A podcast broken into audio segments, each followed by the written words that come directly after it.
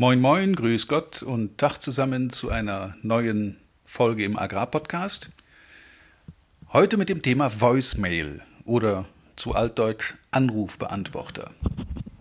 Auf diesen Titel kam ich durch ein oder mehrere negative Erlebnisse mit diesen berühmten Telefonkonserven. Viel Spaß dabei!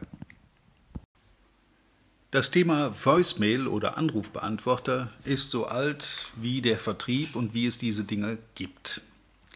Und trotzdem ist man doch immer wieder überrascht, wenn man Leute anruft, mir passiert das regelmäßig, die man nicht sofort erreichen kann. Und ähm, ja, auf der einen Seite ist das Problem, dass die, äh, der Text, den diese Person eingesprochen hat, nicht wirklich einladend ist, eine Nachricht zu hinterlassen. Also sehr kurz, sehr unfreundlich, mit Grabesstimme vorgetragen und so weiter. Und das macht nicht wirklich Lust, eine Nachricht zu hinterlassen. Aber das ist jetzt erstmal nicht das Thema, das kommen wir später, da kommen wir später nochmal drauf. Es geht mir jetzt zunächst mal darum, wenn du jetzt diese Person nicht persönlich erreichen kannst, möchtest sie aber gerne sprechen und willst ihm eine Nachricht auf seiner Mailbox hinterlassen dann gibt es dabei ein paar grundsätzliche Dinge. Ähm, die Statistik sagt, dass man die Person, die man versucht anzurufen, nur in, in einem geringen Prozentsatz immer sofort erreicht. Der liegt deutlich unter 10 Prozent. Das heißt, in den meisten Fällen dieser Situation kann man bestenfalls eine Nachricht hinterlassen auf dieser Voicemail dieser Person. Und nur in 20 Prozent der Fälle tun das Leute. Also ich rufe jemanden an, lande auf seiner Voicemail, kann ihn also persönlich nicht erreichen und breche das Gespräch wieder ab.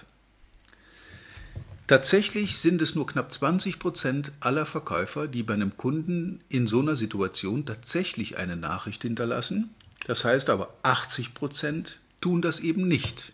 Die brechen das Gespräch dann ab und hinterlassen lieber keine Nachricht. Jetzt ist es ja heutzutage so, dass der Angerufene sehr leicht erkennen kann, wer da versucht hat, ihn zu erreichen. Also, falls man sich kennt, hat man die Nummer möglicherweise sowieso gespeichert, aber ist zumindest ein Anrufversuch, auch mit einer unbekannten Nummer auf meinem Handy. Da ruft mich also jemand an, erreicht mich nicht sofort und hinterlässt mir nicht mal eine kurze Nachricht bin ich dafür nicht wichtig genug? Wie hoch ist die Chance, dass so jemand dann diese unbekannte Nummer zurückruft? Wie viele unbekannte Nummern rufst du zurück, ohne dass eine Nachricht hinterlassen wurde? Also die Chance, dass jemand dich zurückruft, steigt um 10% mit jeder Nachricht, die du auf seiner Mailbox hinterlässt. Das bedeutet, ohne Nachricht ist die Rückrufchance relativ gering, steigt aber mit jeder Nachricht entsprechend weiter an. Jetzt ist es wichtig, dass man, wenn man eine Nachricht hinterlässt, ich hoffe, dass das dann ab heute so passiert, wenn ich schon jemanden nicht erreiche, kann ich ihm zumindest mal kurz eine Nachricht einsprechen, damit er weiß, worum es ging. Wenn ich das nicht tue, und der Mann ruft zurück oder die Person ruft zurück und landet dann vielleicht noch nicht mal auf meiner direkten Nummer, sondern auf irgendeiner zentralen Nummer, wo dann niemand weiß, wer versucht hat, ihn zu erreichen, etc. Ihr kennt alle diese Callcenter, die das so machen, wenn man da zurückruft. Ich mache das, also ich persönlich mache das, wenn ich eine, fremde Nummer sehe auf meinem Handy oder auch auf meinem Festnetzanschluss, dann rufe ich da normalerweise zurück, weil ich bin vertriebsorientiert. Es könnte ja sein, dass da irgendein Kunde mich mit einem Auftrag bedroht. So. Wenn ich aber schon eine Nachricht hinterlasse, dann ist es eminent wichtig, dass der, der die Nachricht empfängt, mit der Nachricht auch irgendwas anfangen kann. Und die einfachsten Sachen sind, glaube ich, oft die wirkungsvollsten. Wenn also die, dieses Gerät angeht, diese Voicemail angeht, dann warte nach dem Ton einen kleinen Moment. In vielen Fällen ist es so, dass dieser, dieser, die ersten paar Sekunden einer solchen Aufnahme äh, schlecht aufgenommen werden, schlecht verständlich sind. Du bist vielleicht nicht selber direkt so äh, von jetzt auf gleich fit und weiß, was du sagen sollst. Ähm, also ein paar, ein paar Sekunden warten. Und dann sollte man in einer bestimmten Reihenfolge sich vorstellen. Also natürlich ähm, Firma und den eigenen Namen. Sinnvollerweise sollte man mit dem Firmennamen beginnen, im Sinne von, hier ist die Firma XY, mein Name ist so und so. Wenn man sich kennt, hallo, hier ist die Firma so, Walter am Apparat. Das Wichtigste, nämlich deinen Namen, was der Angerufene behalten soll, sollte ans Ende dieser Vorstellung kommen, weil da wird es am besten behalten. Du kannst am Ende deiner Nachricht deinen Namen und deine Nummer auch gerne nochmal wiederholen. Das ist nicht lästig, das ist zur Sicherheit, falls der vorne irgendwo verloren gegangen ist und er muss sich die ganze Nachricht nochmal anhören, um deinen Namen zu erfahren und deine Nummer nochmal aufzuschreiben, dann ist es gut, am Ende sowohl deinen Namen wie auch deine Telefonnummer nochmal langsam, deutlich, mit einer lauten, verständlichen Stimme, deutlich gesprochen, zu wiederholen nur zur Sicherheit. Versuche bei deiner Nachricht einen freundlichen Ton zu treffen. Also lächle, während du in das Ding redest. Es ist sinnvoll, dabei zumindest zu lächeln.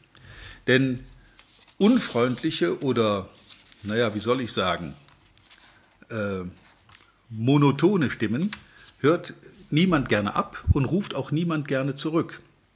Also ändere die Höhe, den Ton, die Modulation deiner Stimme.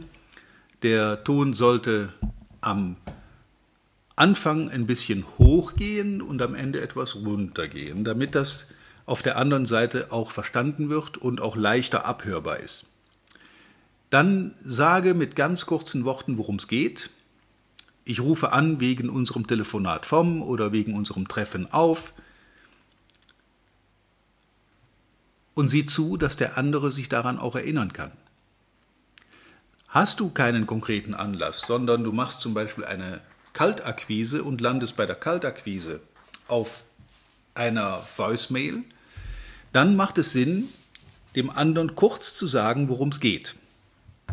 Im Sinne von, hallo, hier ist der Firma so und so, mein Name ist, leider kann ich Sie im Moment nicht erreichen. Ich möchte mich kurz mit Ihnen unterhalten und ich habe gehört, dass Sie im Bereich so und so unterwegs sind und ich möchte gerne mit Ihnen darüber reden, wie wir Sie dabei unterstützen können. Äh, ich habe das schon bei vielen anderen Firmen recht erfolgreich gemacht und ich würde Ihnen das gerne anbieten, damit wir darüber uns mal kurz austauschen, was das für Sie bedeuten kann. Wie gesagt, hier ist Walter Peters, meine Nummer ist bla bla bla so dass der andere das zuordnen kann und weiß, worum es geht, bevor er zurückruft. Oft werden diese Dinge sehr stark unterschätzt. Diese banalen Dinge, die so jeden Tag sind.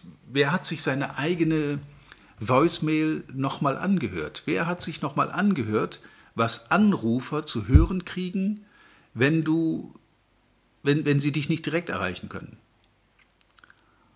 Also tu dir selber den Gefallen, dass du ähm, deine Voicemail auf jeden Fall so besprichst, dass das erstens persönlich und zweitens wiedererkennbar, drittens freundlich vonstatten geht, so dass die Leute nicht sofort Panik kriegen oder Angst davor haben, dir eine Nachricht zu unterlassen. Kurz ist nicht immer gut. Hallo, hier ist Walter, sprechen Sie nach dem Ton. Das reicht wahrscheinlich nicht aus. Eine gute, ein guter Text auf einer eigenen Voicemail ist klar, freundlich und gibt genug Informationen, so dass man äh, zum Beispiel bedauert, leider bin ich im Moment für Sie nicht erreichbar. Ähm, hinterlassen Sie mir bitte Ihre Nachricht und Ihr Anliegen sowie Ihre Telefonnummer. Ich melde mich so bald als möglich zurück und so weiter. Also einen freundlichen, netten Ton, denn der Anrufer kann ja nichts dafür, dass du gerade nicht erreichbar bist. Und auf der anderen Seite, wenn du auf die Voicemail sprichst, gilt das Gleiche.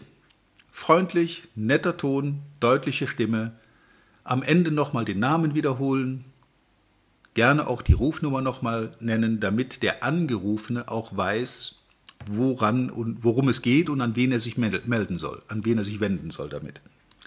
Denn es gibt wenig ja, Unangenehmeres, als wenn ich bei einer Firma zurückrufe und lande in der Zentrale über eine Zentralnummer und niemand weiß, wer versucht hat, mich zu erreichen. Ja, wie auch, wenn irgendjemand versucht, mich anzurufen, dann heißt das ja nicht, dass die ganze Firma darüber informiert ist.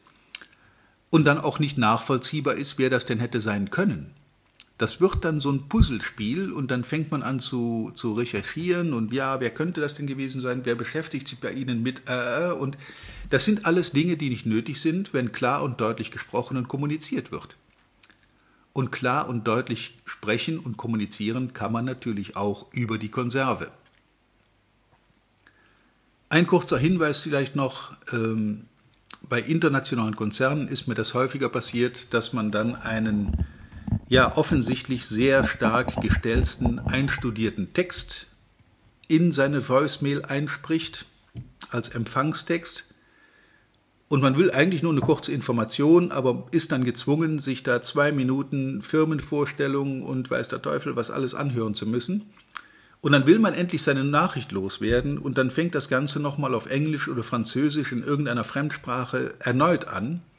Das heißt, es ist mir schon passiert, dass ich da zwei, drei Minuten vor einem, vor einem Anrufbeantworter saß, wollte eine kurze Nachricht nur hinterlassen, einfach eine Terminabstimmung und musste mir, ja, gefühlte zehn Minuten lang Einleitungstext von dem Angerufenen anhören.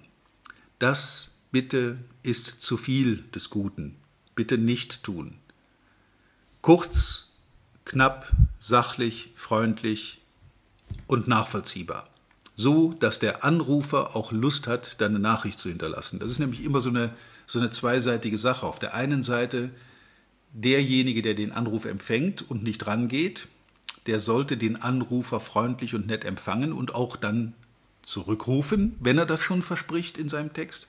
Und der, der anruft, sollte eine ebenso freundliche, nette, kurze Nachricht mit dem entsprechenden Inhalt hinterlassen und sicherstellen, dass der Angerufene dann sich auch bei ihm melden kann. Mit Name und Telefonnummer. Es sind oft die kleinen Dinge, die behindern oder eben auch äh, einen nach vorne bringen. Und eine Voicemail richtig besprechen und als Anrufer eine gute Nachricht hinterlassen, eine eine einladende Nachricht, die den Anruf, Angerufenen auch dazu bringt, sich wirklich zu melden, ist an sich eine sehr einfache Sache und leicht umsetzbar. Ich wünsche dir viel Spaß dabei, viel Erfolg, viele, viele Rückrufe von Leuten, die du noch nicht erreicht hast und wie immer reiche Ernte. Bis zum nächsten Mal. Vielen Dank, dass du heute wieder dabei warst. Wir hoffen, du hattest genauso viel Spaß wie wir. Wenn dir gefallen hat, was du gerade gehört hast, dann war das erst der Anfang. Denn auf walter-peters.de-termin erhältst du kostenlos und unverbindlich ein Beratungsgespräch mit Walter. In diesem 30-minütigen, völlig kostenfreien Erstgespräch erarbeitet Walter mit dir einen Schritt-für-Schritt-Plan, den du direkt anwenden kannst. Du lernst zum Beispiel, wie du deinen Umsatz innerhalb weniger Wochen deutlich steigerst, wie du mehr Neukunden für dich gewinnst und deine Verkaufsgespräche erfolgreich abschließt. Da Walter immer nur eine begrenzte Zahl von Anfragen bearbeitet, arbeiten kann, warte nicht zu lange. Denn Fakt ist, wer weiterkommen will, braucht einen Experten. Walter hat mit über 40 Jahren im Vertrieb und 15 Jahren als Trainer schon zahlreichen erfolgreichen Unternehmen dabei geholfen, ihre Umsätze massiv zu steigern und Kundenverhandlungen deutlich zu vereinfachen. Wenn du also wissen willst, ob du für ein Erstgespräch in Frage kommst, geh auf walter-peters.de-termin und fülle das Formular aus. Bis zum nächsten Mal bei Erfolgreich im Agrarvertrieb der Agrarpodcast. Wir wünschen dir reiche Ernte.